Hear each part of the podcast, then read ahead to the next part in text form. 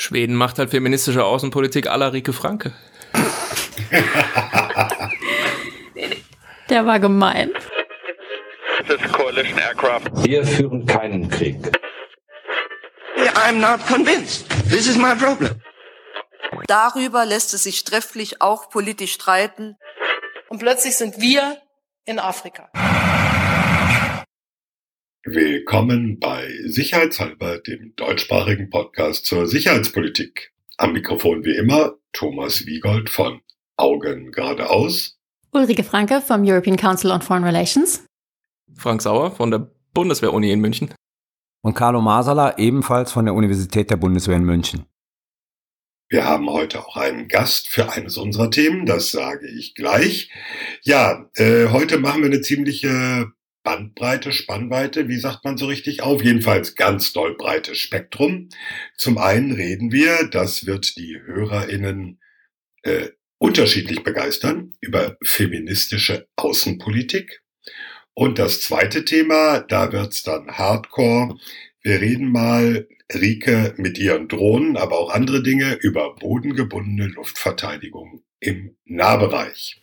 Auch das wird die HörerInnen unterschiedlich begeistern, könnte ich mir vorstellen. Deswegen Stichwort Spannbreite. Und ja. interessant ist, wie viel HörerInnen sich für das eine wie für das andere gleichermaßen interessieren. Ich finde, alle sollten alles hören. Ja, das, das, das sowieso. Ja, ich begrüße unseren heutigen Gast, äh, Nina Bernarding. Du bist Co-Direktorin des Center for Feminist Foreign Policy in Berlin und wissen wahrscheinlich ganz viele Leute, ich bis gestern auch, nicht, dass es in Berlin ein Center for Feminist Foreign Policy gibt. Ehe wir jetzt thematisch da reingehen, was ist das eigentlich und wo gehört das hin und wa was machst du so beruflich? Hallo, ja, ich freue mich sehr, heute hier zu sein. Danke für die Einladung. Schade, dass du uns noch nicht kanntest. Ich glaube, einige Leute kennen uns dann doch schon in Berlin. Genau, wie du gesagt hast, ich bin Mitgeschäftsführerin des Center for Feminist Foreign Policy. Wir sind ein politischer Start-up, der sich, wie der Name sagt, für eine feministische Außen- und Sicherheitspolitik einsetzt. Uns gibt es in Berlin jetzt seit zwei Jahren, in London seit eineinhalb Jahren. Ähm, wir sind sozusagen ein politisches Start-up, gemeinnützig und machen verschiedene, verschiedene Themen, aber auch verschiedene Art und Weise, wie wir unsere Themen voranbringen. Also wir machen auch Beratungen der Bundesregierung, äh, wir veröffentlichen Policy Briefs, wir geben ganz viele Interviews. Genau, also verschiedene Arten und Weise der, der Output sozusagen, um unsere politische Vision an den Mann und vor allen Dingen auch an die Frau zu bringen. Warum sagst du, Nina, politischer Startup und nicht Think Tank?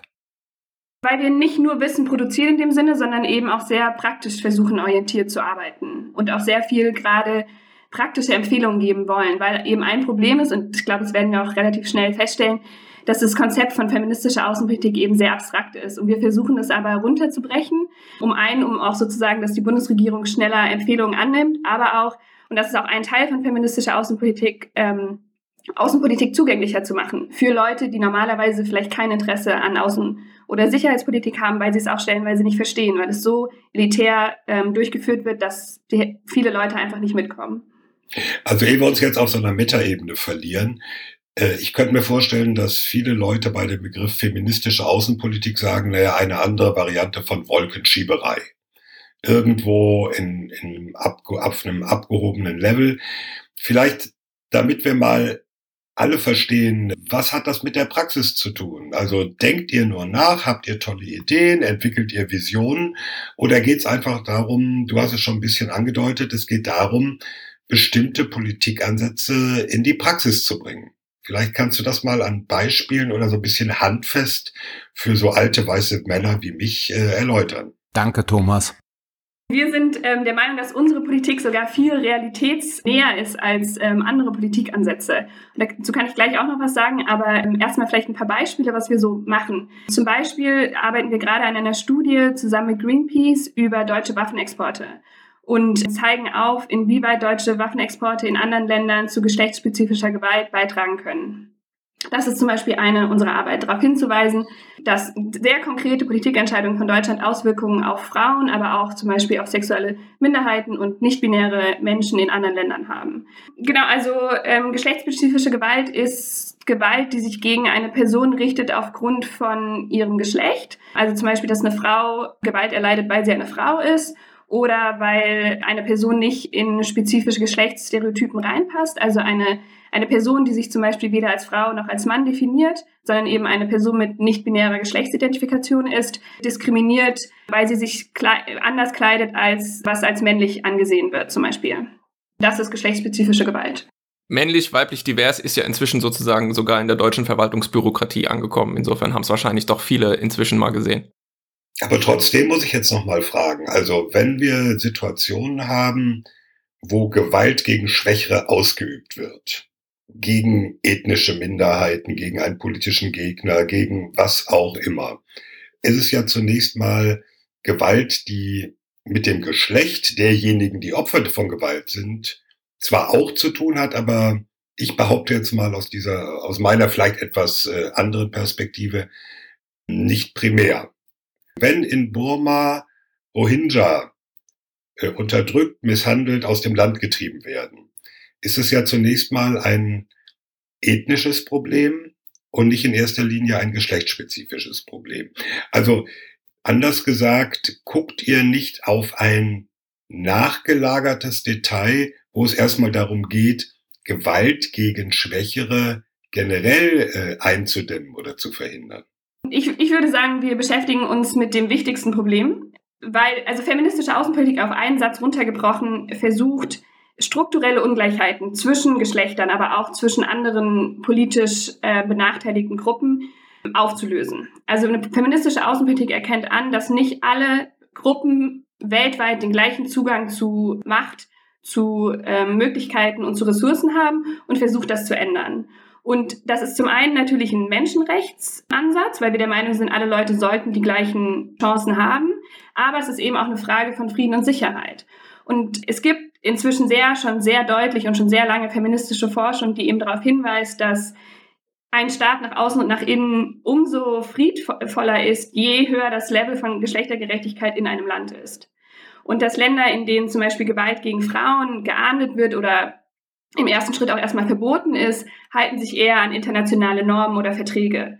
Die haben auch bessere Verbindungen zu ihren oder Beziehungen zu ihren Nachbarstaaten und sind weniger geneigt, den, den, einen Streit zu eskalieren, militärisch zu eskalieren.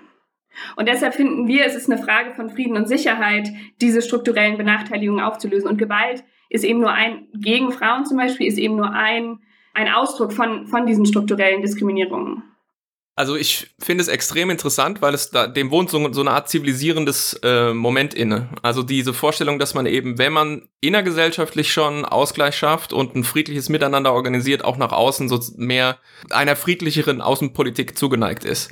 Jetzt sozusagen als jemand, der aus dem Feld der internationalen Beziehungen kommt, kann ich sagen, da ist was dran. Also da gibt es durchaus, glaube ich, gute Empirie, mit der man zeigen kann, dass da was dran ist. Trotzdem will ich nochmal auf den Punkt kommen, den glaube ich, und sorry, dass wir gleich am Anfang so nachbohren, also wir gehen dann sicher auch noch in die anderen Felder, aber ich glaube, Thomas stolpert und ich in gewissem Sinne auch tatsächlich über diesen, über den Feminismus an der Stelle.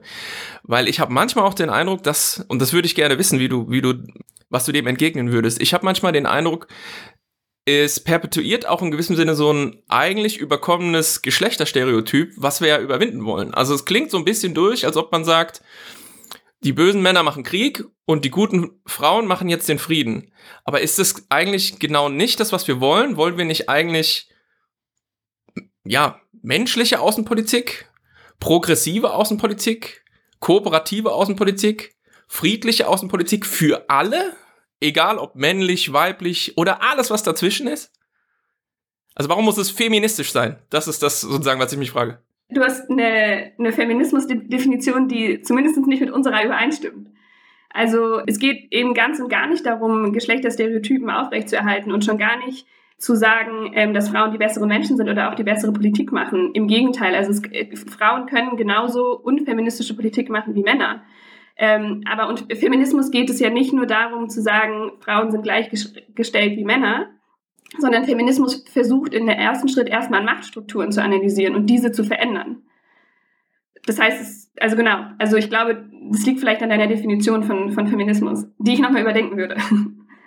Ja gut, es gibt unterschiedliche Strömungen im Feminismus. Äh, insofern, ich glaube, es ist ein, ein, ein, Missverständnis vielleicht und deswegen bin ich dir dankbar, dass du es aufgelöst hast, über das viele beim ersten Blick auf diesen, auf diesen Begriff feministische Außenpolitik stolpern. Und das wollte ich einfach nur nochmal rausgearbeitet haben. Da würde ich aber auch gerne mal rein, weil das ist auch so eine Frage, die ich mich, ähm, die ich mir gestellt habe. Und zwar ähm, habe ich mehrfach in Interviews, auch mit mit deiner Co-Direktorin und anderen Leuten, so Sachen gelesen wie feministische Außenpolitik oder Sicherheitspolitik strebt Demilitarisierung an. Und da habe ich mich so gefragt, warum ist denn das eigentlich eine, eine logische Folge? Weil für mich wäre, also ich kann mir absolut vorstellen, man hat eine Politik, in der man das Individuum in den Mittelpunkt stellt, eher als den Staat und eben Sicherheit für Individuen, Frauen, Männer, alle schaffen will.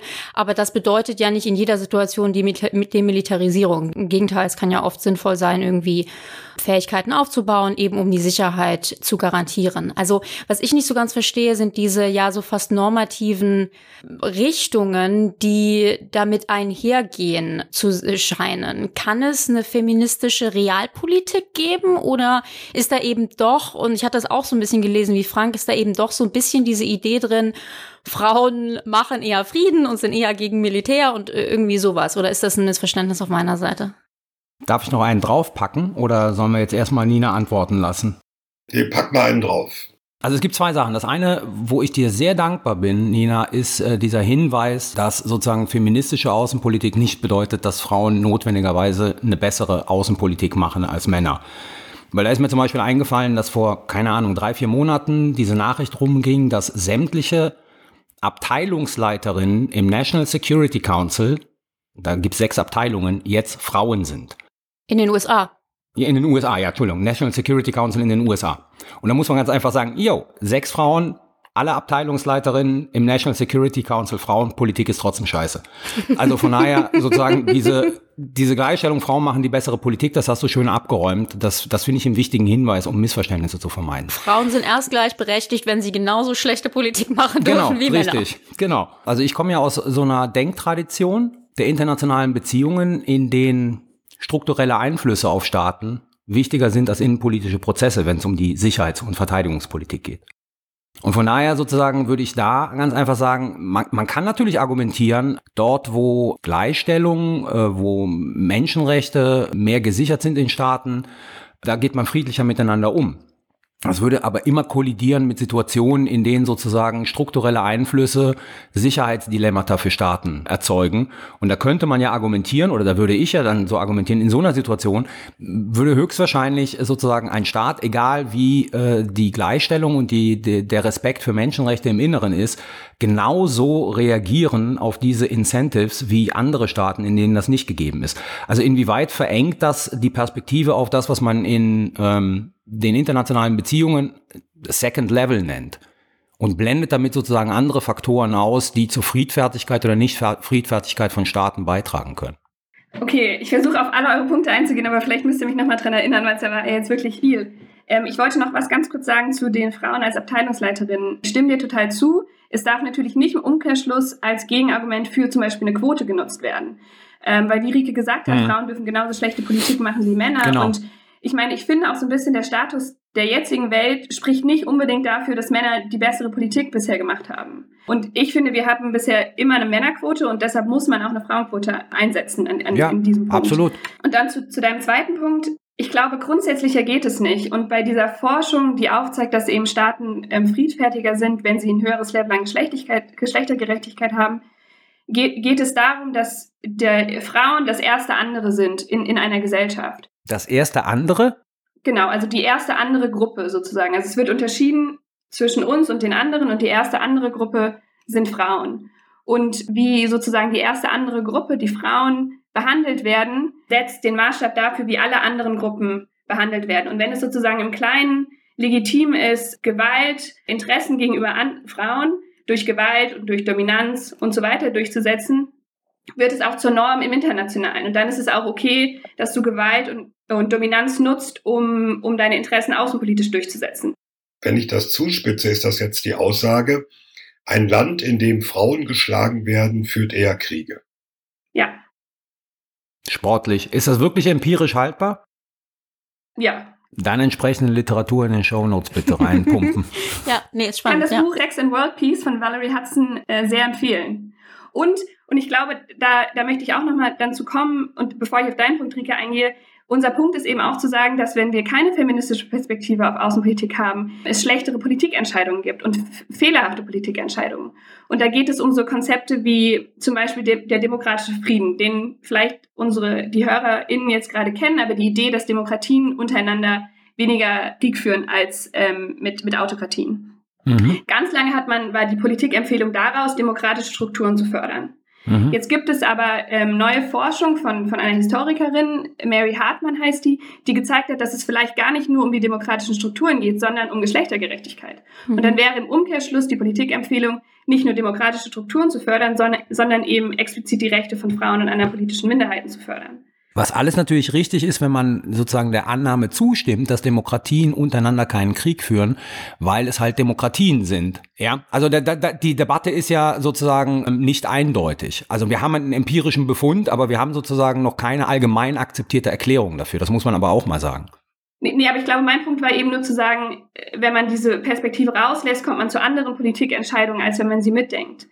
Und ich meine, das haben wir jetzt zum Beispiel auch. Ein anderes Beispiel ist vielleicht die wie verschiedene Länder auf die globale Pandemie jetzt reagiert haben mit Covid-19. Es gibt jetzt auch die erste Studie, die besagt, dass die Staaten, die von Frauen geführt worden sind, im Durchschnitt viel besser abgeschnitten haben in Bezug auf die Todesrate von Covid-19-PatientInnen als Länder, die von Staaten geführt sind. Männern. Äh, von, von Männern, genau. Und da ist ja nicht die Idee dahinter, dass Frauen bessere Politik machen, sondern dass sie vielleicht auch diese Gender-Stereotypen gar nicht überwinden müssen, dass sie sagen müssen, wir müssen erstmal verschiedene ähm, Informationen einholen. Wir gehen jetzt erstmal äh, risikoavers an die Sache ran und nicht diese, unter diesem Druck stehen, wie Trump, Bolsonaro, Boris Johnson, den, den starken Mann zu machen, die eigentlich nur die, Re die Reaktion haben, militärisch auf irgendwelche Feinde zu reagieren. Und ich meine, diese ganze Rhetorik, die auch unter anderem Macron an den Tag gelegt hat, hat ja auch gezeigt, dass sie das versuchen, wieder in diese Kriegslogik reinzubringen, was gar nichts bringt aber weil sie eben von diesen Gender-Stereotypen auch in gewisser Weise geleitet und auch eingeschränkt sind. Ich bin jetzt ein bisschen verwirrt, wenn ich dazwischen grätschen darf, weil das klingt jetzt alles sehr danach, dass Frauen dann doch die besseren Politikerinnen sind, was du sagst.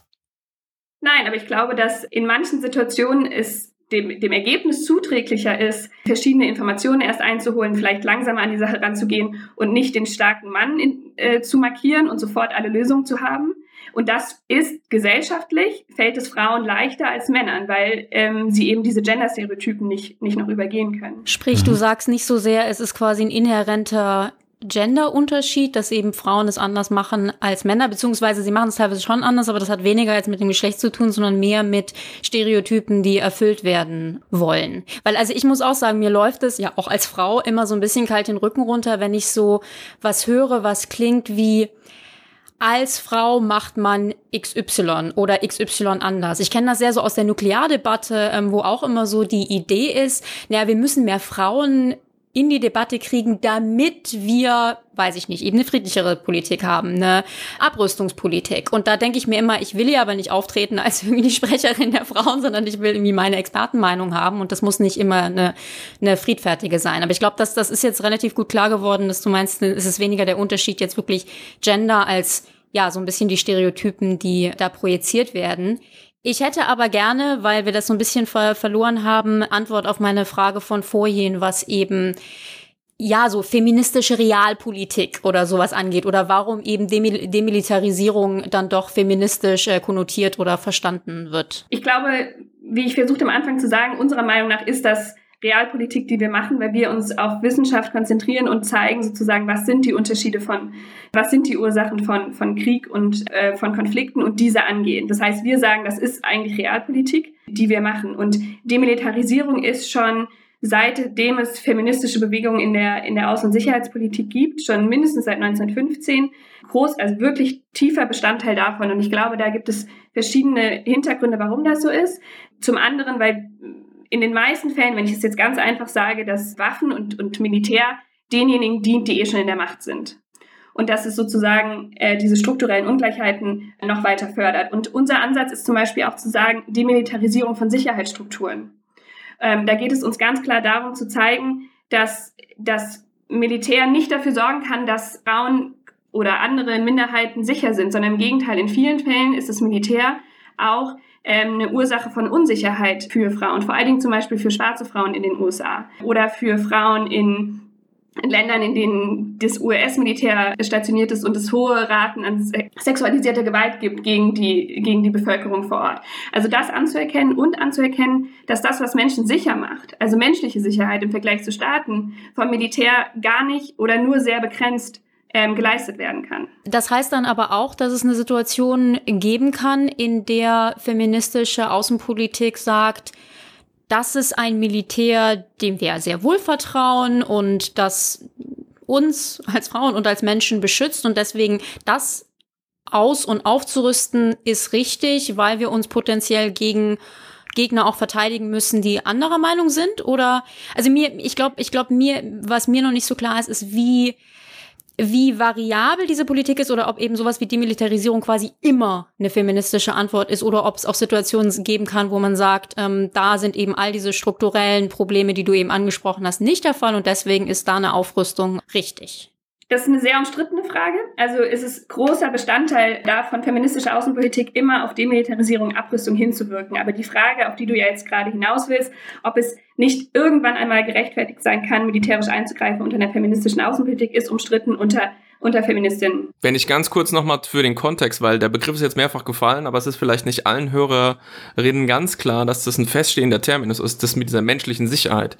Und der ist eben ja. gegenüberzustellen diesem eher traditionellen Begriff der staatlichen Sicherheit. Und die beiden unterscheiden sich insofern, dass e, als eben, als dass eben der Ausgangspunkt für das Nachdenken über Sicherheit bei der menschlichen Sicherheit, wie der Name schon sagt, das Individuum ist und bei der staatlichen Sicherheit eben das Kollektiv Staat. Und die menschliche Sicherheit, äh, Human, Humanitarian Security, Human Security hat eben in den letzten 20, 30 Jahren sehr viel Aufwind gehabt und äh, hat eben auch, ist in vielen politischen Projekten gemündet. Also zum Beispiel dieser Atomwaffenverbotsvertrag, also der Treaty on the Prohibition of Nuclear Weapons, der ist explizit fußt auf einem Begriff menschlicher Sicherheit, weil er sagt, Nuklearwaffen tun Menschen so schreckliche Dinge an, dass wir die verbieten müssen eure staatliche Sicherheit und wie ihr meint, damit sozusagen irgendwie unter Staaten mit diesen Nuklearwaffen irgendwie Macht ausüben zu können, interessiert uns hier nicht. Für den einzelnen Mensch ist Frank, die Nuklearwaffe komm mal wieder zu feministischer Sicherheitspolitik und nicht zu deinem Hobbyhorse. Nee, nee, aber er hat ja schon recht. Es geht ja um, um also der, der Punkt ist ja, und, und, und das ist für mich jetzt so ein bisschen die Frage, äh, es geht ja, was du gesagt hast, eigentlich über feministische Sicherheits- und Außenpolitik weit hinaus es ist eigentlich der grundsätzliche Ansatz von, ja, ich will jetzt nicht den Begriff antimilitaristisch oder antimilitärisch gebrauchen, aber das, so ein bisschen klingt mir jetzt für, mich die, die, die Gleichsetzung, feministische Sicherheitspolitik ist auch, bedeutet äh, keine militärische Komponente. Oder habe ich das jetzt zu sehr zugespitzt? Also ich glaube, es kommt wieder am Ende auf die Definition von Feminismus zurück. Und wie gesagt, wir verstehen Feminismus als Analyseinstrument, aber auch als Vision, die alle Strukturen, die unterdrücken und die ausschließen, überwinden können. Und dazu gehört unserer Meinung nach auch die militärische Sicherheitsstrukturen. Unserer Meinung nach geht es nicht über Feminismus hinaus, sondern es ist, es Bestandteil, Bestandteil davon. Und zum Beispiel, weil, weil ihr eben den Atomwaffenverbotsvertrag ähm, angesprochen hat, da geht es genau eben, wie, du gesagt hast, Frank, um die menschliche Sicherheit, aber es geht auch darum, aufzuzeigen, was zum Beispiel Aufrüstung für Konsequenzen für menschliche Sicherheit hat. Also wir haben das jetzt auch wieder in der globalen Pandemie gesehen. Alle Staaten, die Nuklearwaffen haben, haben unglaublich 2019 aufgerüstet, haben alle ihre Arsenale modernisiert, nicht nur im, im atomaren Bereich, aber generell. Und das Geld fehlt dann bei, wenn es wirklich um, um menschliche Sicherheitsthemen geht, wie Gesundheitspolitik, wie Bildungspolitik. Und es ist ja auch kein Zufall, dass in der Debatte um die Nichtverbreitung von Nuklearwaffen die humanitären und auch ökologischen Konsequenzen von, von Atomwaffen so lange außen vor waren. Also dass es erst 2010 überhaupt auf die internationale Agenda gekommen ist. Das ist ja ein bewusstes Narrativ, was geschürt wird über Sicherheit von, von Staaten. Und eben die Sicherheit von Menschen wird ausgeklammert. Und ich glaube, das ist genau das, was feministische Außenpolitik versuchen will zu ändern. Zwei Sachen. Das eine, da bewegen wir uns jetzt nochmal sozusagen auf dieser hohen Flugebene, die wir bislang hatten, dann würde ich es aber ganz gerne konkret an zwei, zwei empirischen Sachen runterbrechen und dich was fragen. Also man muss einfach korrigierend sagen, Human Security. Ähm, natürlich ist da sozusagen die staatliche Sicherheit, aber Human Security ist der nächste logische Schluss aus dem, was zwischen staatlicher Sicherheit vorher dann rausgeholt wurde, nämlich gesellschaftliche Sicherheit. Also wir hatten diesen, diese Trias mit State Security, Societal Security und dann kam Human Security. Also von daher nur mal um das Aber sozusagen. Da, da würde ich ein und würde sagen, dass zum Beispiel staatliche Sicherheit auch bedeuten kann, dass, dass Menschen unsicher sind innerhalb des Staates, ja, auch wenn der klar, Staat sicher sag ich ist. nicht dagegen. Ich, ich sage nur sozusagen, weil hier gerade eben dieser, dieser Schritt, Ah, der in der Debatte okay. war. Ja, wir sind von State Security zu Societal Security gegangen und dann kam Human Security. Also sozusagen, es ist auch eine Abgrenzung der Frage gesellschaftlicher Sicherheit, Human Security, auf das Individuum runtergebrochen. Da würde ich jetzt aber Folgendes sagen, und das ist jetzt sozusagen noch auf der Flughöhe, meine Kritik an Human Security wäre auch immer, das ist natürlich, und jetzt sozusagen für die Konnoisseure bei den Zuhörerinnen, das ist natürlich auch ein Legitimationsgrund für Staaten, alles zu securitizen. Das muss man auch sehen. Also Human Security ist jetzt nicht nur dieses, dieses Feel-Good-Konzept, sondern es gibt Staaten sozusagen die Möglichkeit, auch ganz blöd sämtliche Bereiche zu versicherheitlichen, weil wenn Human Security Security ist, dann kann man halt auch Security Policy damit betreiben als Staat und das hat schon, das kann sozusagen Ausprägungen haben, die uns allen nicht gefallen, weil immer mehr Bereiche versicherheitlicht werden. Du meinst, wenn, wenn die menschliche Sicherheit in den Fokus gestellt wird, dann wird Genau, alles richtig. Sicherheit. Genau, dann, dann habe ich sozusagen viel mehr Versicherheitlichung, als ich es früher hatte. Das als Aber das ist ja vor allen Dingen dann ein Problem, wenn es darum geht, dass militärische, also zu versicherheitlichen im militärischen Sinne. Ja, es aber, aber ja es, es, es, es eröffnet dem Tür und Tor. Also ich sage ja nichts gegen das, das- Konzept. Also das ist Aber auch, in der- das in der- kann man so einfach auch nicht behaupten. Das kann, du kannst genauso über ein staatliches Sicherheitsparadigma versicherheitlichen, Karl. Ja, aber Das Human Security, äh, wieso kann man das nicht behaupten? Da gibt es ja genauso Forschung dazu. Vor allen Dingen in den afrikanischen Ländern wird das gerne genutzt, um immer mehr Bereiche zu versicherheitlichen, um das Sicherheitsproblem zu erklären. Mit Blick auf Human Security. Also es ist einfach eine logische Konsequenz. Deswegen lehne ich das Konzept ja nicht ab. Aber das Problem ist doch, dass man Militär und Sicherheit gleichsetzt. Also es, es spricht ja nichts dagegen, das Sicherheitskonzept aufzubrechen. Das heißt ja aber nicht, dass das Militär der erste Ansprechpartner ist oder Ansprechpartnerin für, für menschliche Sicherheit. Nee, das, das ist ja nicht theoretisch der, nicht, der aber politische Schluss. nein, theoretisch nicht, aber praktisch erfolgt das so. Deswegen ist ja mein Petitum immer, lasst uns Sicherheit sehr eng definieren, weil ansonsten öffnen wir Tür und Tor für Versicherheitlichungspolitik. Ich würde aber ganz gerne jetzt sozusagen das mal runterbrechen auf, auf zwei empirische Sachen. Und das eine ist, wenn du was darüber erzählen kannst und magst. Du hast am Anfang gesagt, äh, ihr arbeitet mit Greenpeace an einer Studie über Waffenexporte und inwieweit das sozusagen ähm, Probleme mit Blick auf die Staaten äh, erzeugt, in, in denen ja Gleichstellung mit Füßen getreten wird. Meine Frage ist, ich kann das sehr gut nachvollziehen, und das ist wirklich jetzt eine Informationsfrage, ich kann das sehr gut nachvollziehen, wenn wir über sozusagen solche Fragen wie Kleinwaffen oder sowas reden. Redet ihr da auch über Großsysteme? Also ist es auch eine Frage sozusagen, wenn ich, keine Ahnung, als Bundesrepublik Deutschland eine Fregatte nach XY ähm, äh, verkaufe oder U-Boote verkaufe oder Panzer, also wirklich Großsysteme, ähm, ist das auch im Fokus dieser Studie? Und da würde mich interessieren, inwieweit bewirkt das genau das, was du am, am Anfang gesagt hast? Der zweite Punkt ist, mit Blick auf Demi Demilitarisierung und die Frage sozusagen, also Streitkräfte im Einsatz, also glaube ich, wissen wir alle die Probleme, die das erzeugt, sozusagen zum Beispiel für Frauen in den Einsatzländern. Ja, also Zwangsprostitution und all diese Geschichten. So, wie stehst du oder ihr zu der Frage zum Beispiel der Erhöhung des Verteidigungshaushaltes und der Modernisierung der Bundeswehr in der Bundesrepublik Deutschland mit Blick sozusagen auf die russische Bedrohung für die baltischen Staaten? Inwieweit sozusagen ist das in dieser Argumentation ein Teil oder muss man das davon trennen? Das würde mich jetzt ganz einfach mal empirisch interessieren, weil du hast sozusagen diesen einen Satz mit den Streitkräften sehr breit gemacht. Das war auch die Diskussion. Ich würde es jetzt gerne mal eng führen auf die Bundesrepublik Deutschland. Zu deiner ersten Frage, ja, also es geht auch um, um große Waffen. Bisher in der internationalen Debatte ging es vor allen Dingen, wie du gesagt hast, um Klein- und Leichtwaffen, weil eben die sozusagen die Go-To-Waffe sind für zum Beispiel Femizide, also für Ermordung von Frauen, weil sie Frauen sind. Aber der ähm, Arms Trade Treaty, ähm, also der internationale äh, Waffenhandelsvertrag, sagt auch, dass, äh, Waffen, dass es auch darum geht, dass Waffen dazu beitragen können, äh, geschlechtsspezifische Gewalt auszuüben. Und da können sie auch ein beziehungsweise zwei Schritte von dem wirklichen Gewaltakt entfernt sein. Und das heißt, du kannst zum Beispiel haben LKWs oder Panzer, die Leute zusammentreiben, die Leute transportieren zu einem Gefängnis zum Beispiel, in dem dann männliche Insassen vergewaltigt werden. Ja, Moment, das war aber nicht die Frage. Die Frage ging ja Großwaffensysteme im Sinne von U-Boote, Flugzeuge und so weiter. Weil auch Flugzeuge können dazu beitragen, Bevölkerungsgruppen von A nach B zu zwingen und so weiter. Also es geht, jede Waffe kann am Endeffekt zu äh, geschlechtsspezifischer Gewalt beitragen. Und natürlich gibt es Waffen, die sozusagen im Durchschnitt näher dran sind am Gewaltakt, aber das heißt nicht, dass die anderen Waffen aus der Diskussion rausgenommen werden sollten. Ich fürchte auch, dass diese sozusagen Engführung jetzt auch das, was du vorhin sagtest, Thomas, mit ist das gleichzusetzen mit Antimilitarismus, intellektuell so einen Kurzschluss herstellt.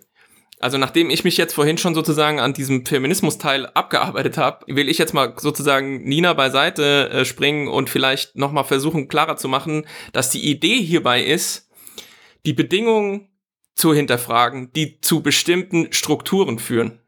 Das heißt jetzt nicht zwangsläufig dann Antimilitarismus, weil da denkst du ja sozusagen in diesem aus deinem bestehenden Paradigma heraus.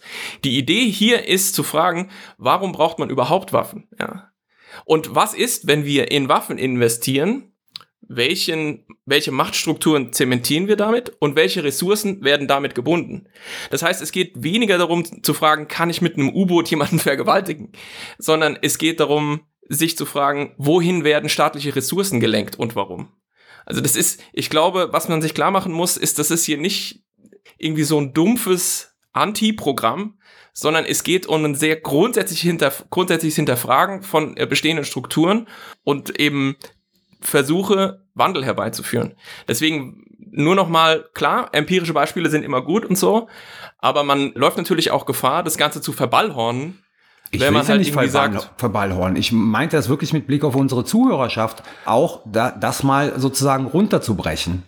Vielleicht noch zu deiner anderen Frage, die ich nicht beantwortet habe. Genau, also das, was, was Frank gerade gesagt hat. Es geht uns vor allen Dingen darum zu fragen, wem dient dieser Einsatz von, von Waffen? Und zum Verteidigungshaushalt, ja, jetzt, ich würde sagen, wir lehnen ab, dass der Verteidigungshaushalt weiter aufgestockt wird aus den gesagten Gründen, dass wir sagen, also es gibt andere Dinge, die wir priorisieren würden. Es fügt aber auch dazu, und das ist jetzt auch sehr verkürzt zu sagen, aber natürlich, wenn man nur einen Hammer hat, dann wird alles zum Nagel. Und je größer die Rolle des Militärs wird, desto einfacher setzt man das Militär auch ein. Und das haben wir ja auch in den USA gesehen oder sehen wir in den USA, dass die Aufgaben des Militärs über die letzten 20 Jahre immer ausgeweitet worden sind unter anderem auch, weil der Militärhaushalt in den USA immer gestiegen ist, die anderen Programme aber nicht. Und dann am Ende, wenn man sozusagen nur ein Tool hat, um ein Problem zu lösen, greift man auch eher auf das Tool zurück, als wenn man die anderen mit ausbaut. Und ich glaube, ich bin keine Russlands-Expertin und ich bin auch keine Expertin der baltischen Staaten. Es ist aber Teil der feministischen Außenpolitik immer zu sagen, dass wir erstmal die Leute vor Ort fragen würden, was sie eigentlich wollen. Und vor allen Dingen die feministische Zivilgesellschaft. Und ich glaube, sie haben eine sehr differenzierte äh, Ausgestaltung, wie man mit Russland umgehen sollte, auch nach den neuen, nach den neuesten Entwicklungen. Und es ist nicht sozusagen meine Aufgabe, zu allen, zu allen Fragen eine Lösung zu haben. Jetzt seid ihr ja nicht die Einzigen bei Weitem, äh, ja. die diese feministische Außenpolitik durchdenken und äh, gut finden und äh, an den Mann und die Frau bringen wollen, sondern es gibt ja auch einige Länder weltweit, die tatsächlich ganz offiziell eine feministische Außenpolitik adoptiert haben. Also auf eurer Website gibt es so einen schönen Zeitstrahl, wo man eben sieht, Schweden 2014 hat eine feministische Außenpolitik adoptiert, Kanada, Frankreich, Luxemburg, Mexiko haben alle auf verschiedenen Levels und ähm, verschiedenen stark sich dafür ausgesprochen. Was heißt das denn oder was sollte das denn konkret heißen? Weil für mich ja so eine klassische Frage da, gut, ich bin jetzt, weiß ich nicht, Schweden und sage, ich mache eine feministische Außenpolitik.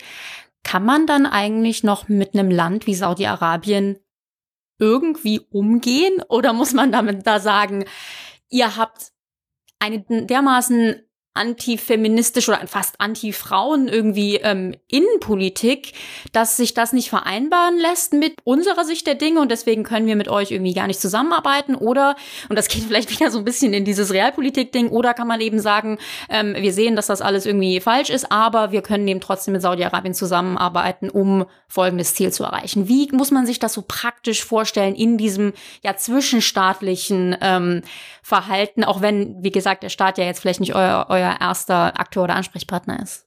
Darf ich da noch was ergänzen? Weil Schweden ist ein super Fall für das, was wir gerade eben diskutiert haben. Oh ja. Also Schweden macht, erklärt feministische Außenpolitik, macht auch sozusagen, ist sehr aktiv in dem Bereich. Gleichzeitig erhöht es massiv den Verteidigungshaushalt, führt die Wehrpflicht wieder ein und ist sozusagen. Auch für in, Frauen übrigens. Ne? Ja, und ist in Nordeuropa einer der Staaten, würde ich sagen, mit der härtesten Position gegenüber der russischen Föderation. Schweden macht das seit 2014 und ich glaube, man kann nicht, man darf nicht unterschätzen, was das bedeutet hat, ähm, dass Schweden gesagt hat, wir machen eine feministische Außenpolitik, weil es einfach den Status quo von Außen- und Sicherheitspolitik, der sich jetzt über sehr lange Zeit sozusagen etabliert hat, erstmal hinterfragt haben. Und deshalb sind wir ähm, sehr großer Fan von, von Schweden, dass sie diesen Schritt gegangen sind. Es gibt aber auch massive Kritik an der äh, schwedischen feministischen Außenpolitik und die Definition von Schwedens feministische Außenpolitik deckt sich nicht mit unserer. Und zum Beispiel die, die ganz großen Kritikpunkte, die du eben angesprochen hast, also A, Erhöhung des Verteidigungshaushaltes, aber auch Export von Waffen, auch weiterhin an, Konflikt, äh, an Parteien, die im Jemen-Konflikt äh, beteiligt sind, das geht meiner Meinung nach und unserer Meinung nach nicht mit einer feministischen Außenpolitik einher. Genauso Kanada, die ähm, jetzt seit einigen Jahren eine feministische Entwicklungszusammenarbeit machen. Sie arbeiten gerade daran, eine feministische Außenpolitik zu definieren. Aber das kann auch unserer Meinung nach kannst du nicht eine feministische Entwicklungszusammenarbeit machen, ohne eine feministische Außenpolitik zu machen. Also wir haben durchaus auch Kritik an, an den existierenden Beispielen. Mexiko wird immer dafür kritisiert, dass sie ja auch im innenpolitisch ein unglaublich großes Problem mit Gewalt gegen Frauen haben. Das greift aber zum Beispiel das Programm von der feministischen Außenpolitik von Mexiko mit auf. Und ein anderer Kritikpunkt zum Beispiel an Schweden ist, dass es nicht, dass es sehr auf Frauen konzentriert ist, also dass es andere Minderheiten äh, nur sehr, sehr beschränkt mitdenkt. Und zu der Frage mit Saudi-Arabien, ich glaube, es geht nicht darum, die Kontakt zu Saudi-Arabien abzubrechen. Aber zum Beispiel, es gab ja auch den Fall, dass ähm, die ehemalige Außenministerin äh, Margot Wallström, die ja auch die feministische Außenpolitik sozusagen ins Leben gerufen hat, einen Waffendeal äh, mit, mit Saudi-Arabien abgebrochen hat, mit der Begründung, dass die Frauenrechte äh, dort mit Füßen getreten werden.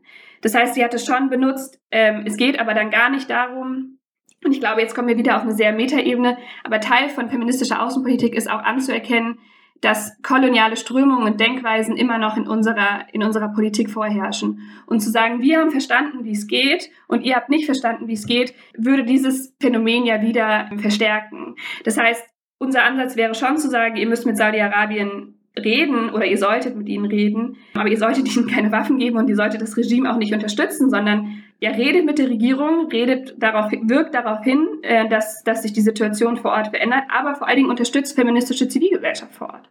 Bei dieser Frage von Carlo mit Schweden, das ist mir ja alles noch nicht klar.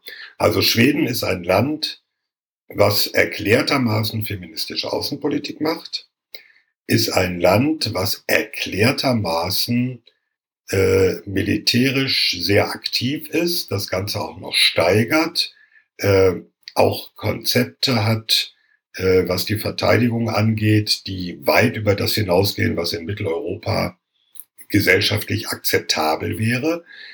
Und jetzt sagst du, ja, die erklären zwar feministische Außenpolitik, aber es ist ja gar keine echte, weil sie militärisch so aktiv sind. Habe ich das jetzt richtig verstanden? Weil das klingt jetzt so ein bisschen so, wir sagen feministische Außenpolitik und das ist gut, aber wenn andere Punkte dazukommen, die nicht per se feministisch sind, sondern aus anderen Politikbereichen, die wir nicht gut finden, dann ist es auch keine echte feministische Außenpolitik. Ich glaube, zum einen ist es ganz wichtig zu sagen, dass es nicht eine Definition von feministischer Außenpolitik gibt, weil nicht eine Außen, jede Außen, feministische Außenpolitik muss anders sein, abhängig davon, von der Regierung, die sie durchführt und vor allen Dingen auch von historischen, kulturellen und so weiter.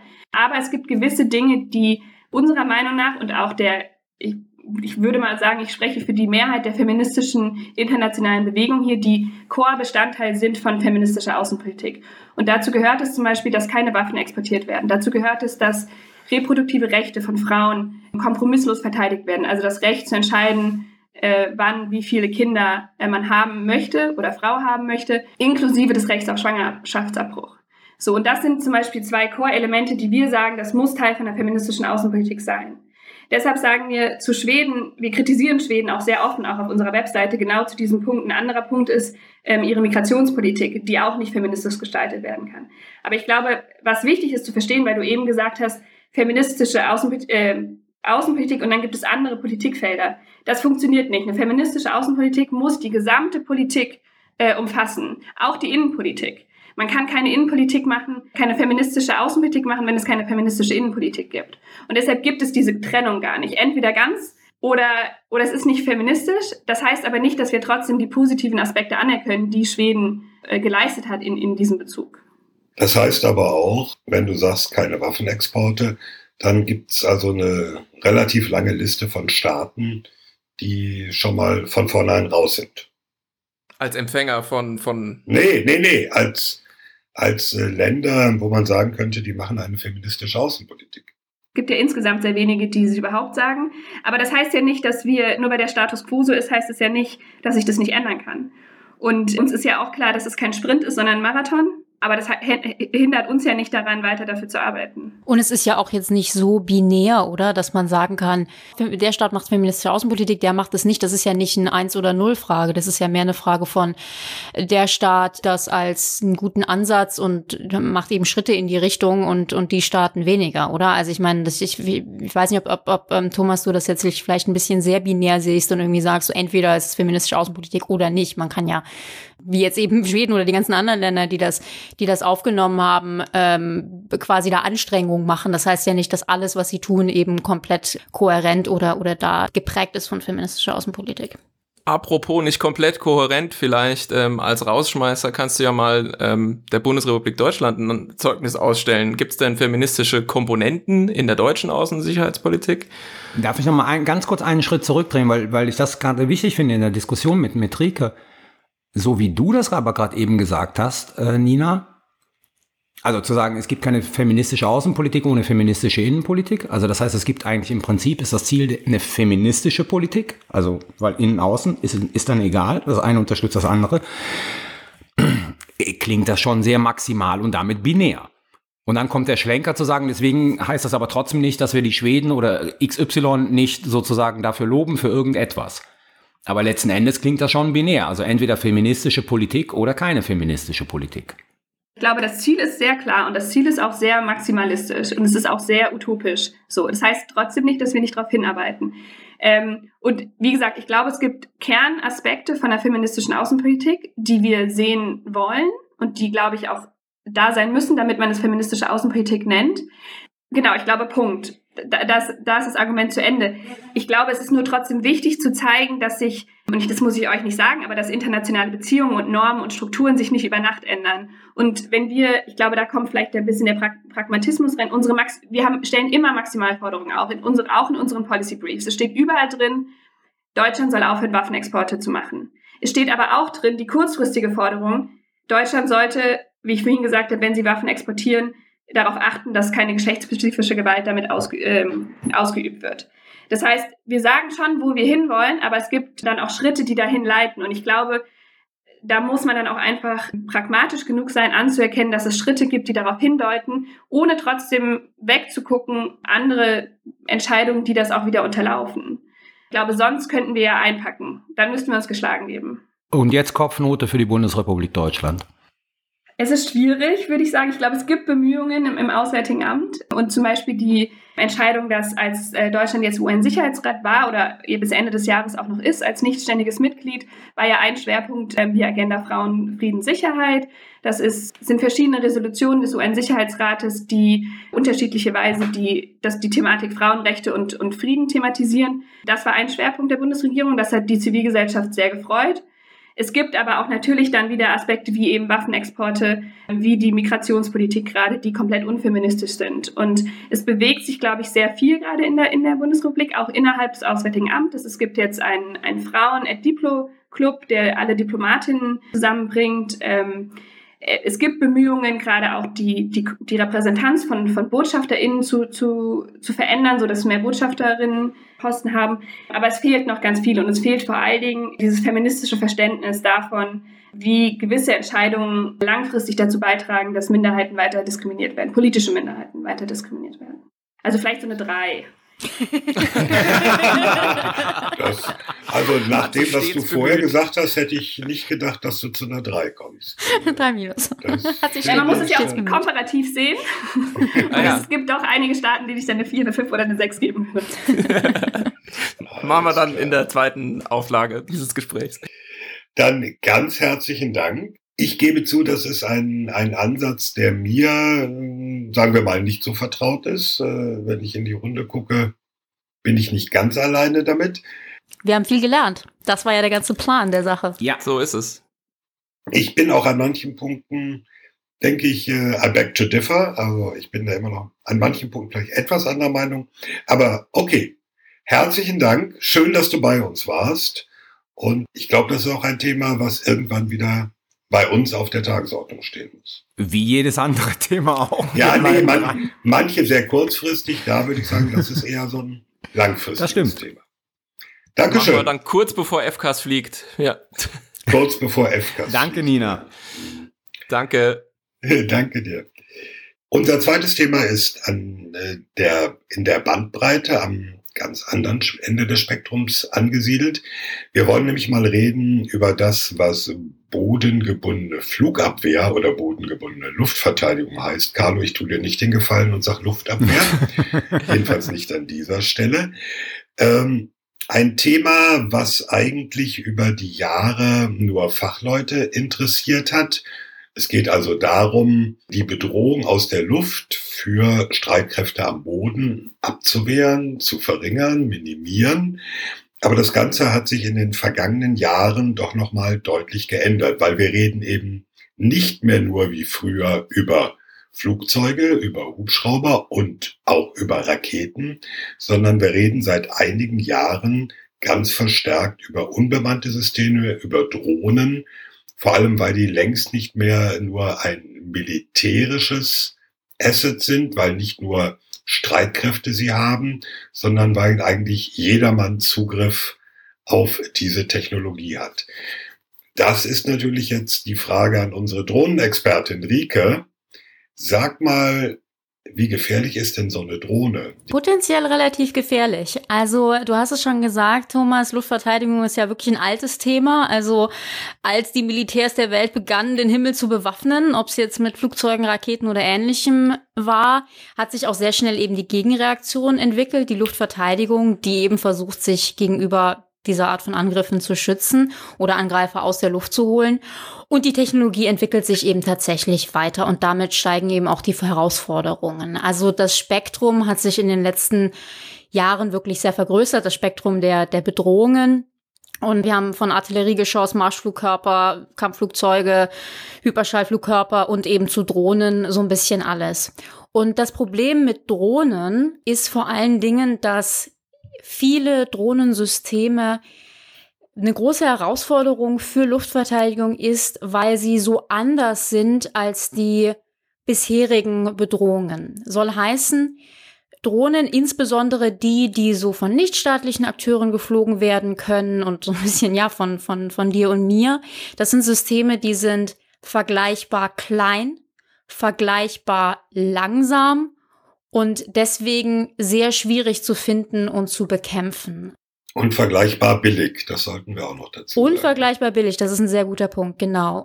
Vielleicht erinnern sich einige der HörerInnen noch an diesen Vorfall am Londoner Flughafen Gatwick. Ende 2018 war das. Da hatte ich damals auch ein sicherheitshalber aktuell zugemacht, wo wir die Situation hatten, dass ja eine so eine kleine Hobbydrohne den Flughafenbetrieb für zwei Tage lahmgelegt hat, weil man eben so Sorge hatte, dass Flugzeuge bei Start oder Landung mit so einer Drohne kollidieren könnten. Und das ist eine Gefahr für zivile, aber eben auch militärische Systeme. Aber wir haben eben eine große Herausforderung durch Drohnen, die zunehmend von ja, nichtstaatlichen Akteuren und auch Militärs geflogen werden, die eben bewaffnet werden können, die entweder in der Luft explodieren oder Explosions, äh, explosives Material abwerfen.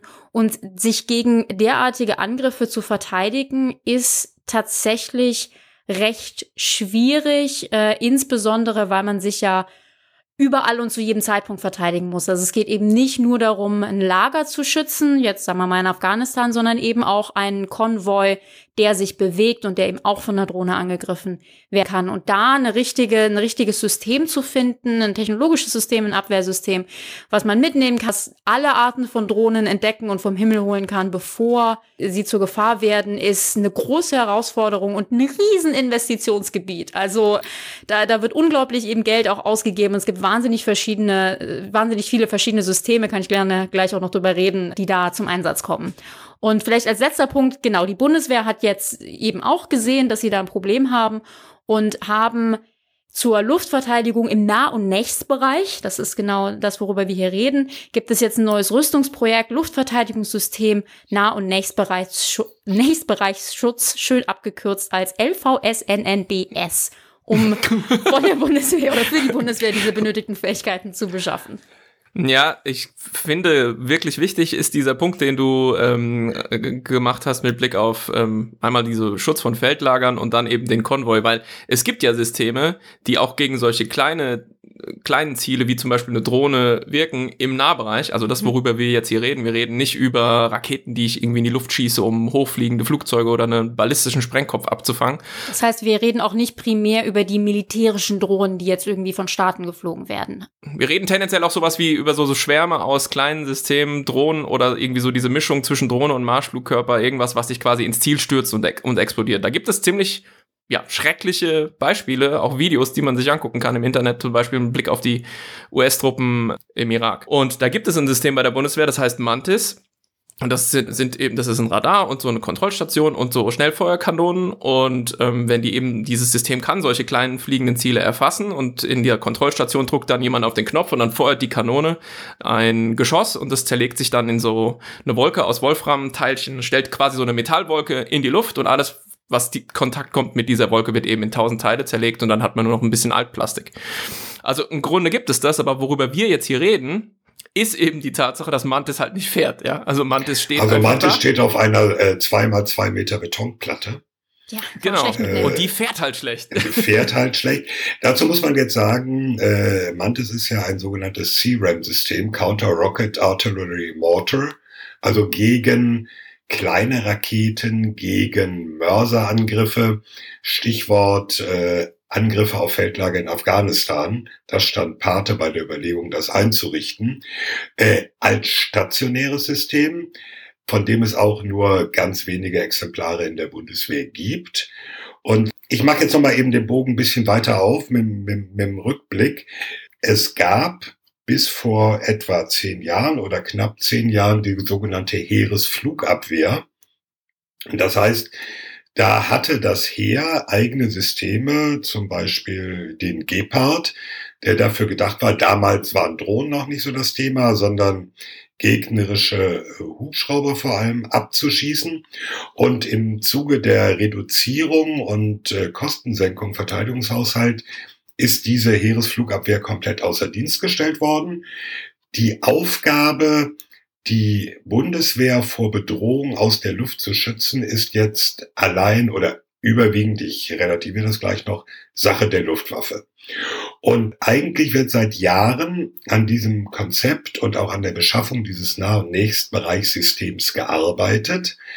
Da muss man einfach gucken, es geht darum, nicht nur äh, Waffen zu haben, die vom Hubschrauber bis zur Drohne alles im Nahbereich runterholen können, sondern es geht auch darum, und das ist dann äh, Teil der Herausforderung, das Ganze in einen Datenverbund bei der Luftwaffe einzubinden, weil die Informationen über anfliegende feindliche Flugobjekte, sei es Flugzeug, sei es Hubschrauber, sei es etwas anderes, äh, dafür gibt's ja schon ein, ja, ein Datenverbund quasi der Luftwaffe mit Radarsystemen, die das alles erfassen und diese Information weitergeben. Das ist der eine Punkt. Der andere Punkt ist, äh, während noch an diesem System gearbeitet wird und wie heißt es so schön, es ist planerisch und konzeptionell schon ziemlich durchdrungen. Da gibt's dann auch Papiere, wir verlinken auch mal was in den Show Notes, wo diese ganzen konzeptionellen Überlegungen drinstehen. Das Problem ist nur, man müsste auch mal Geld in die Hand nehmen und das kaufen. Ich habe gerade schon gesagt, Mantis, auch wenn es nur stationär ist, da gibt's nur wenige Systeme, ich glaube zwei Systeme, die tatsächlich. Darf ich nochmal die Frage stellen, warum? Warum was? Warum Abschaffung der, der Heeresflugabwehr? Warum, warum, warum gibt es nur zwei Mantis-Systeme? Die Systeme wurden ursprünglich zum Schutz von Feldlagern, insbesondere in Afghanistan, beschafft.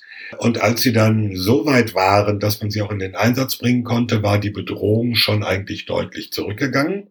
Eins der beiden Systeme steht jetzt in Mali, im deutschen MINUSMA Camp in Gao, allerdings nur der Sensorteil, also nur quasi das Radar was solche anfliegenden Mörsergranaten, Raketen detektiert und erfasst und eben nicht die Kanone, die sie abschießt. Wenn man fragt, warum das so ist, da kriegt man sehr verschwurbelte und nie so ganz klare Antworten und es deutet darauf hin, ja, man könnte halt nur einen kleinen Teil schützen, nämlich nur das deutsche Camp.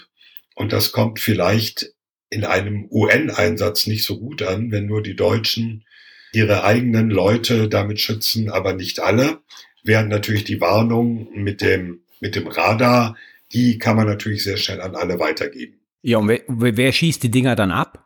Entschuldigung, wenn ich jetzt so penetrant bin, aber ich meine, wenn, wenn ich weiß, wenn das Radar mir meldet, Mörserangriffe, ja. ist ja. ja schön, dass wir das alle wissen. Laufen ja. wir dann alle aus dem Camp oder schießt die jemand anders dann ab? In Mali? Dann laufen wir alle in Shelter. Okay. Also in geschützte Räume. Nein, es ist niemand da, der sie abschießt. Okay, danke. Aber um jetzt nochmal den Bogen zu schlagen, also dieses Konzept NNBS, Nah- und Nächstbereichsschutz, läuft konzeptionell. Die Beschaffung bestimmter Komponenten ist noch nicht so richtig äh, umgesetzt, um es mal ganz vorsichtig zu sagen. Und es gibt ein paralleles, ja man fast würde ich sagen, Quick and Dirty Projekt, nämlich neben dieser Luftverteidigung, neben dieser Flugabwehr auf diesem Level, den Rike gerade erwähnt hat, gibt es etwas, was die Bundeswehr die qualifizierte Fliegerabwehr nennt. Äh, jetzt kann man sich darunter nur begrenzt was vorstellen. Von der anderen Seite gesehen, es gibt schon immer in den Streitkräften die sogenannte Fliegerabwehr aller Truppen. Das heißt mit anderen Worten, jeder, der ein MG hat, ballert auf das, was anfliegt, in der Hoffnung, es auch zu treffen. Äh, das ist so ein bisschen Good Luck und äh, hoffen, dass es runterkommt. Das ist äh, mal mehr, mal weniger erfolgreich. Es gibt zum Beispiel beim Thema Drohnen Berichte aus Einsätzen der Amerikaner, wo Leute mit Erfahrung sagen, also fangt bitte nicht an, auf eine oder mehrere Drohnen, die da kommen, mit eurem MG oder gar mit dem Sturmgewehr zu schießen. Das könnt ihr gleich vergessen. Nehmt eine gute alte Schrotflinte mit da ist die äh, äh, Trefferquote einfach viel höher. Und in diese Richtung geht so etwas Ähnliches.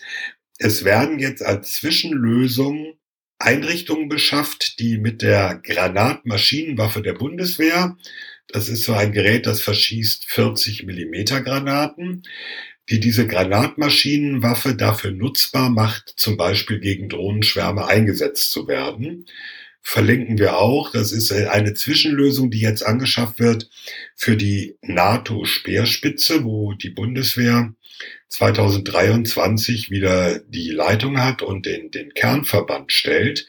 Die soll zunächst damit ausgerüstet werden, damit man etwas hat, wo Truppe, die am Boden unterwegs ist, mal einen Drohnenschwarm abräumen kann. Problem ist unter anderem, dass es sind Insellösungen, die sind nicht integriert in, in die Luftverteidigung, auch nicht in den Nah- und Nächstbereichsschutz, wird aber erstmal so als Zwischenlösung eingerichtet. Vielleicht, um das mal so ein bisschen aufzuschlüsseln oder den, den ähm, HörerInnen mal so ein bisschen einen Überblick zu geben, was es in dem Bereich gibt. Also es gibt ganz grob gesagt drei Möglichkeiten, diese Art von kleineren Drohnen im, im Nah- und Nächstbereich abzufangen oder eben zu bekämpfen. Das erste ist eine kinetische Lösung. Das bedeutet einfach, abschießen. Und Thomas hat absolut recht gehabt, als er meinte, die Schrotflinte ist da letztendlich fast das, das Sinnvollste. Wir hatten in der Tat, ähm, ich sprach vor einiger Zeit mit einem Soldat ähm, der, der türkischen Armee und er zeigte mir auch Videos, wie sie eben wirklich mit, mit ja, Art Schrotflinten Drohnen vom Himmel geholt haben. Da gibt es natürlich noch andere Arten und Weisen, aber das ist eben so die kinetische Art und Weise, ist, etwas abzuschießen. Das zweite. Das gute alte Tontaubenschießen. In der Tat.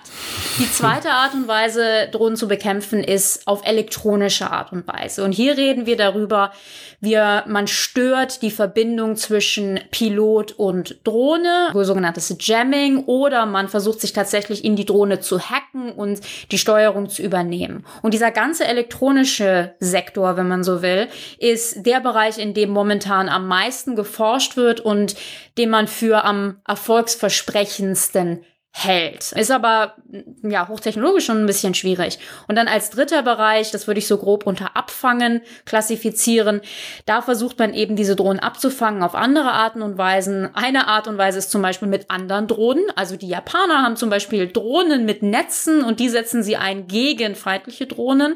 Ähm, wunderschön ist auch die Bilder, kann ich jedem empfehlen, sich anzusehen.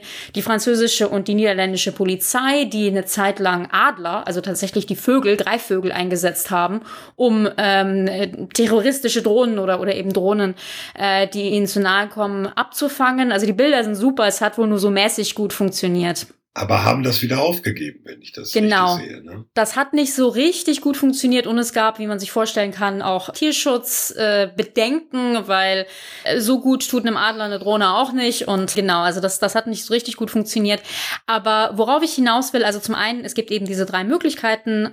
Schön ist auch, ich war letztens bei einer Messe, das war eher so im Polizeibereich als im militärischen Bereich, aber vieles ähnlich. Das war eine Messe, da ging es darum, wie die Polizei eben Drohnen abfangen kann und mein Lieb Lieblingssystem da war so eine schultergestützter Netzwerfer. Also das muss man sich vorstellen wie so eine Bazooka und dann kommt da vorne ein Netz raus und das wird eben auf die Drohne geschossen. Das gab es im Übrigen sowohl als tragbares System, eben schultergestützt, als auch größer, dass man dann zum Beispiel auf den Dächern von Gefängnissen ähm, installieren kann, die auch ein großes Drohnenproblem haben. Bist du sicher, dass du nicht bei der Batman-Konferenz warst? ich habe mich ausgerüstet. Gadgets.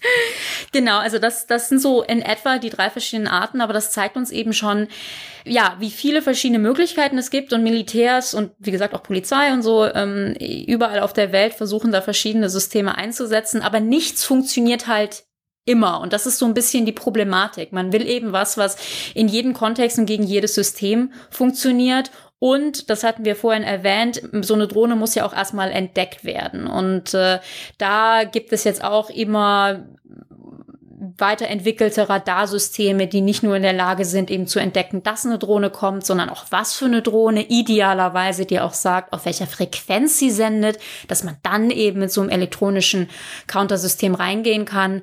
Aber ja, da wird, da wird sehr viel geforscht und gemacht und es ist leider halt leider nicht so richtig einfach, da so etwas zu finden, was, was immer und gegen alles funktioniert. Vielleicht ergänzend noch dazu, man kann die Drohnen auch aufspüren, indem man entweder versucht, sie visuell aufzuklären, also einfach gucken. Da gibt es eine Menge, ja, mit Kameras, da gibt es auch eine Menge sozusagen, ähm, ja, äh, Bilderkennungsverfahren, die sozusagen auf Maschinenlernen beruhen, die da inzwischen zum Einsatz kommen, um relativ gut Drohnen auch vor Hintergründen oder sowas ähm, rauszufiltern und relativ schnell zu sehen, dass sich da eine Drohne bewegt. Plus, es gibt noch eine äh, dritte Variante, du kannst nach der Drohne lauschen. Die machen nämlich ein ganz typisches Geräusch und auch da wieder kann man mit guten ähm, Mustererkennungsverfahren relativ schnell eben raushören, aha, da kommt eine Drohne, plus ich kann auch noch hören, was es für eine ist, wenn ich das abgleiche mit einer Datenbank. Und noch zwei Varianten, die ich mit einer Frage verbinden will an, an Thomas. Du sagtest, man kann die Drohne abschießen mit so einem kinetischen Effektor. Also, was ich vorhin sagte, so Mantis wirft halt einen Haufen Wolfram in die Luft oder ich schieße mit einer Schrotflinte.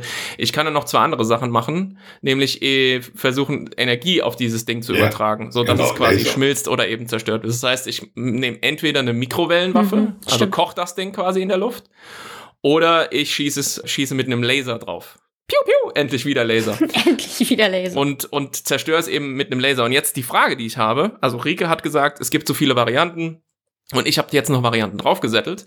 Die Frage, die ich vielleicht an Thomas richten will, kannst du das vielleicht am ehesten beantworten, ist, das Narrativ, wenn es um dieses Thema Short Range Air Defense geht, ähm, Luftverteidigung im, im, im Nahbereich, ist ja so ein bisschen, die Streitkräfte der ganzen Welt haben das verpennt. Und jetzt haben wir auch schon auch, hast du gesagt, es gibt wieder nur eine Übergangslösung bei der Bundeswehr und nicht, nicht schon die richtige Lösung. Mhm.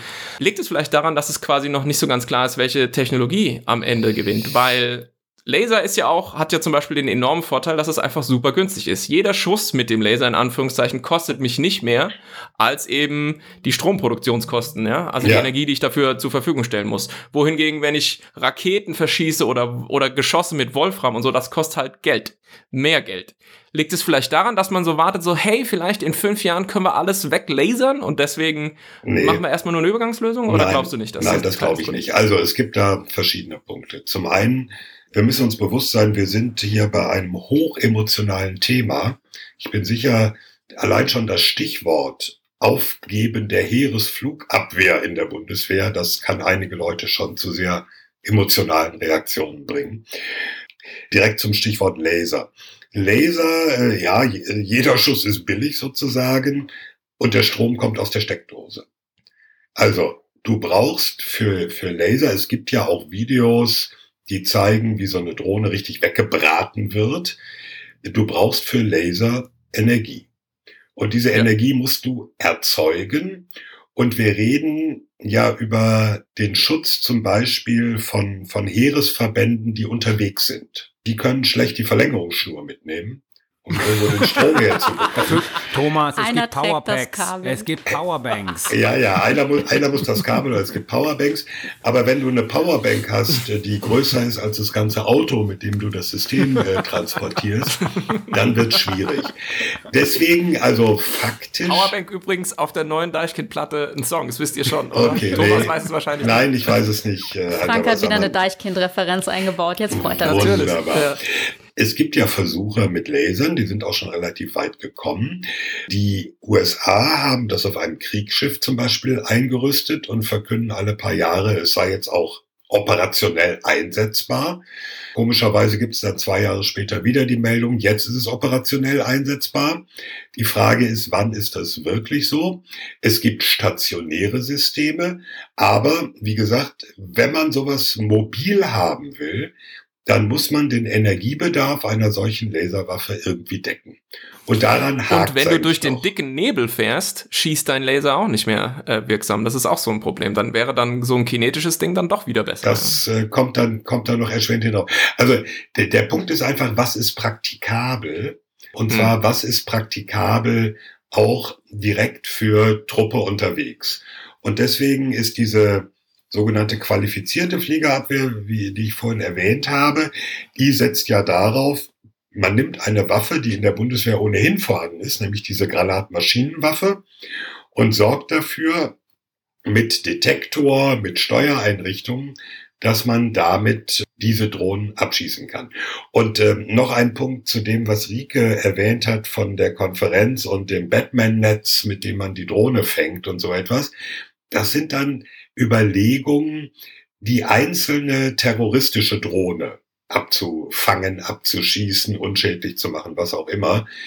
Äh, wenn man sich jetzt aber so Szenare anguckt, wo es eben nicht nur um die ein oder zwei Drohnen geht, sondern mhm, wo es wirklich Schwärme. um komplette Drohnenschwärme geht, dann reden wir über auch eine andere Größenordnung von Bedrohung. Wenn wir darüber reden, die Drohne zu hacken oder zu jammen, dann funktioniert das, wenn sie tatsächlich ferngesteuert ist. Wenn du aber einen Drohnenschwarm hast, bei dem in den einzelnen Systemen Geokoordinaten hinterlegt sind, so nach dem Motto 100 Drohnen fliegen zu einer bestimmten Koordinate und jede wirft da ein Pfund Sentex ab oder fällt mit einem Pfund äh, Sentex Plastiksprengstoff, fällt mit diesem einen Pfund äh, Plastiksprengstoff mal 100 auf dieses Camp dort, dann reden wir über, ja, einfach über andere Dimensionen. Also äh, im, im, im militärischen Bereich muss man sich einfach überlegen, es ist nicht die Einzeldrohne, die ein böser Mensch irgendwo startet, sondern es ist eine militärische Aktion dann auch in anderer Größenordnung. Aber dann mal eine Frage wirklich äh, des absoluten Laien. Dann klingt das für mich wie Raketenabwehr. Also im Prinzip, du wirst es nicht in den Griff bekommen, egal welche Lösung du wählst. Wenn du so einen Schwarm hast, wirst du vielleicht ein paar runterholen können, egal welche Lösung du wählst, aber ein paar werden immer durchkommen. Also das klassische Na, Problem der Raketenabwehr. Nicht zwangsläufig. Warum?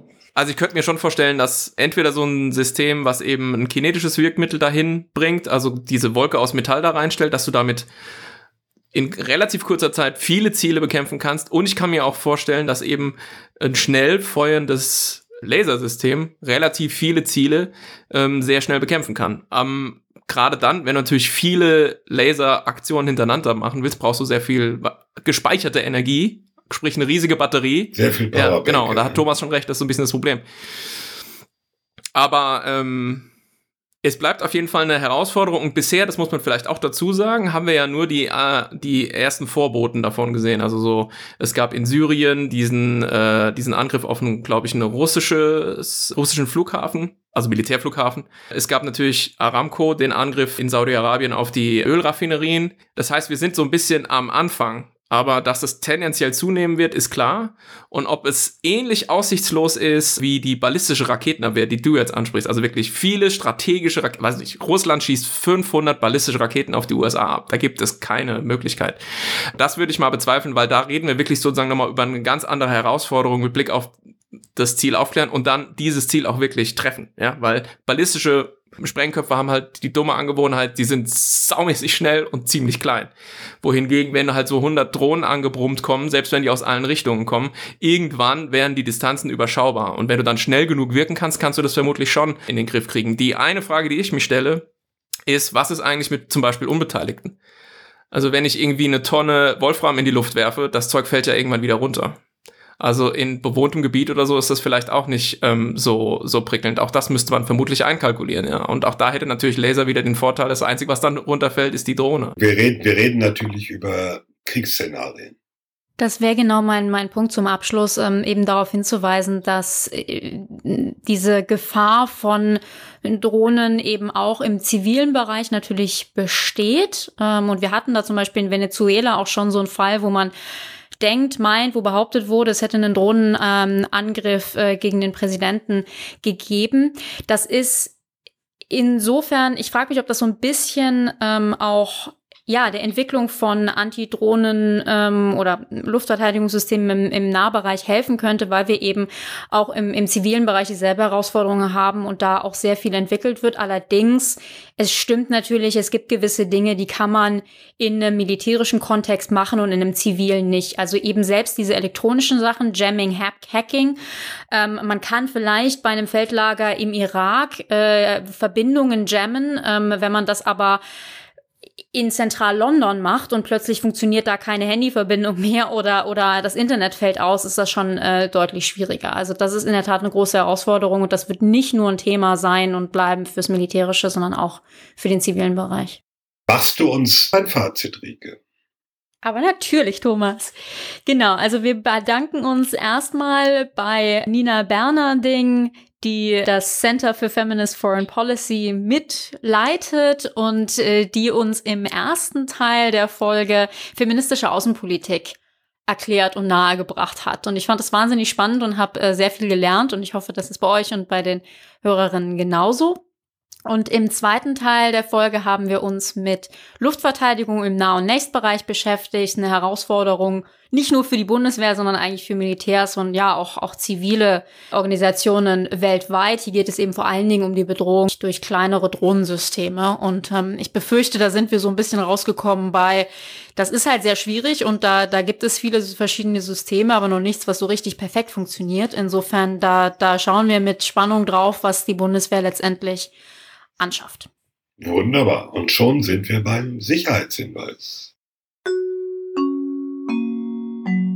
Sicherheitshinweis. Mein Sicherheitshinweis ist die vor drei Tagen veröffentlichten Leitlinien zum Indo-Pazifik der Bundesregierung. Das ist ein Prozess, der fing 2015 unter Frank-Walter Steinmeier als Außenminister an der den Indopazifik als ein potenzielles Betätigungsfeld der deutschen Außenpolitik identifizierte und dazu auch eine große Konferenz im Auswärtigen Amt abhielt. Und vor drei Tagen hat die Bundesregierung die Leitlinien zum Indopazifik veröffentlicht, in denen relativ klar wird, dass die Bundesregierung dem indopazifischen Raum eine große Bedeutung für die Zukunft beimisst ähm, und zwar sowohl militärischer, politischer als auch ökonomischer Art. Und in diesen Leitlinien wird erklärt, warum die Bundesrepublik Deutschland dieses große Interesse am Indopazifik hat und wie sie zukünftig gedenkt, äh, ihren Einfluss im Indopazifik zu stärken, sowohl auf der politischen, auf der ökonomischen, aber auch auf der sicherheitspolitischen Ebene. Also Leitlinien zum Indopazifik der deutschen Bundesregierung ist mein Sicherheitshinweis. Super, dann mache ich direkt mit meinem Sicherheitshinweis weiter, weil da geht es auch um den Pazifik und zwar möchte ich über Japan reden. In, in den kommenden Wochen wird ja der japanische Premierminister Shinzo Abe, der das Land die letzten acht Jahre regiert hat, aus gesundheitlichen Gründen zurücktreten. Und Japan ist die drittgrößte Militärmacht Asiens nach China und Indien. Und, und das macht es für uns wahrscheinlich besonders interessant, Japan gleicht ja Deutschland in einigen Dingen. Also wir haben vergleichbar hohe Militärausgaben, sowohl in absoluten Zahlen als auch ähnlich in Prozent von Bruttoinlandsprodukt. Da ist Japan noch etwas niedriger als Deutschland, aber ähnliche Riege. Und wie Deutschland hat Japan ja auch sehr viele amerikanische Truppen im Land. Und Abe, der jetzt abtritt, hatte es sich eigentlich zum Ziel gesetzt, die verteidigungspolitische Situation Japans zu verbessern. Da ging es vor allen Dingen um den Aufstieg Chinas in der Region, aber auch um Nordkorea, Russland. Und Abes Ziel war, Japan zu einem normalen Land zu machen. Und das ist ja so eine Formulierung, die wir auch in Deutschland sehr häufig hören.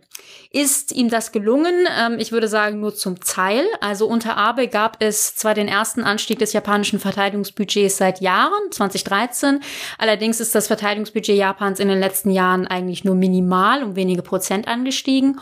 Und gescheitert ist Abe auch mit seinem Versuch, diese sehr pazifistische japanische Verfassung zu ändern. Also es gelang ihm zwar 2014 eine Neuinterpretation durchzusetzen, die Japan jetzt das Recht zur sogenannten kollektiven Selbstverteidigung gibt. Also das Land darf jetzt an der Seite von Verbündeten kämpfen, auch wenn es nicht selbst direkt angegriffen wird. Aber eine weitergehende Reform oder sogar die Abschaffung dieses Pazifismus Artikel 9 in der japanischen Verfassung hat er nicht durchführen können. Ähm, interessant ist vielleicht auch noch, dass unter Abe ein nationaler Sicherheitsrat in Japan aufgebaut wurde, wie wir das ja auch in Deutschland und hier bei Sicherheitshalber ähm, mehrfach diskutiert haben. Zum Abschluss äh, mit den USA. Unter Trump hat Japan auch seine Probleme. Zwar wirkt die amerikanische Sicherheitsgarantie für Japan schon stabiler als die für Europa, aber Trump hat jetzt angekündigt, dass er viermal so viel Geld für Japan will für die Stationierung amerikanischer Truppen auf japanischen Boden. Und das ist dann ein Thema, mit dem sich Abes Nachfolger oder seine Nachfolgerin rumschlagen darf. Insofern, es bleibt spannend und vielleicht haben wir ja auch mal Zeit, uns Japan genauer anzuschauen, aber hier erstmal als Sicherheitshinweis. Ich hatte in einem der vergangenen Sicherheitshinweise äh, mal ähm, darauf hingewiesen, dass die Pandemie den äh, UN-Kalender gehörig äh, durcheinanderwirbelt und die Rüstungskontrollgespräche in verschiedenen Bereichen äh, berührt. Und heute kleines Update dazu, was die ähm, Gespräche angeht in Genf zum Thema Waffensystemautonomie. Und zwar sieht es da so aus, dass der ähm, lettische Vorsitzende hingeschmissen hat, Ah, echt? ähm, was ja, und zwar, äh, mir war gar nicht klar, dass das einfach so geht, aber äh, der sagte, es gibt keinen Konsens über irgendetwas und deswegen ähm, tritt er jetzt zurück. Und es ist eben so, die Staaten können sich tatsächlich nicht einigen, was mit dem kommenden Treffen jetzt im September sein soll, was mit dem Treffen im November sein soll. Also es gibt keine Einigung über die Modalitäten, etwa ob man das eben in irgendeiner Form ähm, vor Ort mit Abstand oder als so eine Hybridveranstaltung, einige sind vor Ort, einige sind online oder nur online macht. Ähm, man findet überhaupt nicht zusammen in diesen ähm, Videokonferenzen, die jetzt gerade im Vorfeld da stattfinden. Und das hat verschiedene Gründe. Zum einen sind wohl bestimmte äh, staatliche Delegationen in Genf zögerlich, ähm, da nur mit so wenigen Leuten hinzufahren und ohne die Expertinnen und Experten aus den Hauptstädten, weil eigentlich ist der Sinn dieser ganzen Veranstaltung ja jetzt mit Expertinnen darüber zu diskutieren. Ähm, dann ist es so, dass es schlichtweg äh, Staaten gibt, die nicht die technische Kapazität haben, wirklich gute äh, Videokonferenzen durchzuführen. Und es gibt ein ganz einfaches Problem. Wenn man um Gen in Genf, sagen wir, um 12 Uhr tagen will, dann liegen einige noch und andere schon im Bett. Also das ist schlichtweg das Zeitzonenproblem, wenn man so etwas nicht vor Ort äh, abfeiern will, sondern eben äh, es online macht, was da die äh, Staaten mit Blick auf die Diskussion um Waffenautonomie gerade einholt. Es gibt Gremien bei der UN, die bekommen das hin. Und ich glaube, das zeigt, dass es eben wirklich wenig politischen Willen gibt, ähm, die diese Gespräche, diese konkrete äh, äh, Veranstaltung da voranzutreiben. Jetzt gibt's auf jeden Fall einen neuen Botschaft, also einen neuen Vorsitzender, und das ist der äh, Botschafter Djordjinski aus Nordmazedonien. Der hat das schon mal gemacht, 2019. Der ist super, der ist clever, der ist, hat eine zupackende Art. Vielleicht kann er die Sache vorantreiben. Aber an sich ist es ja so, dass Ende 2021 irgendwie ein Ergebnis hätte dastehen können sodass die Vollversammlung der UN-Waffenkonvention dann entscheiden kann, wie gehen wir jetzt weiter vor. Und ähm, ja, danach sieht es zurzeit nicht aus. Also wir sehen, die ohnehin schon schwierig sich gestaltenden Gespräche sind jetzt quasi auch noch covidifiziert. Nicht gut. Covidifiziert. Ja, da schließe ich direkt an mit Covidifiziert zu den vielen Dingen, die diese Pandemie durcheinanderwirbelt dürfte auch der deutsche Bundeshaushalt gehören und damit auch der Verteidigungshaushalt. Im Moment wird da noch ein bisschen äh, hin und her gestritten und die Frage, die sich für die äh, Bundeswehr und das Verteidigungsministerium stellt, was ist denn mit den Großprojekten, die noch anstehen? Neue Hubschrauber, äh, neue Schiffe und so weiter. Beim Thema Schiffe gibt es eine ganz interessante Entwicklung, die muss man mal im Auge behalten. Die Bundeswehr die deutsche Marine bekam ja auf Initiative eines SPD-Abgeordneten, der jetzt nicht mehr im Bundestag ist und eines CDU-Abgeordneten, beide im Haushaltsausschuss, relativ überraschend vor einigen Jahren ein sogenanntes zweites Los von Korvetten, fünf weitere Kampfschiffe dieses Typs und jetzt ist die Rede von einem dritten Los Korvetten.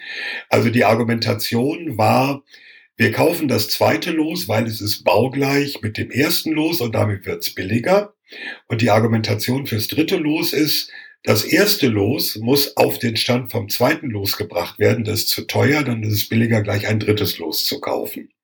So funktioniert äh, haushaltspolitische Argumentation im Verteidigungsbereich.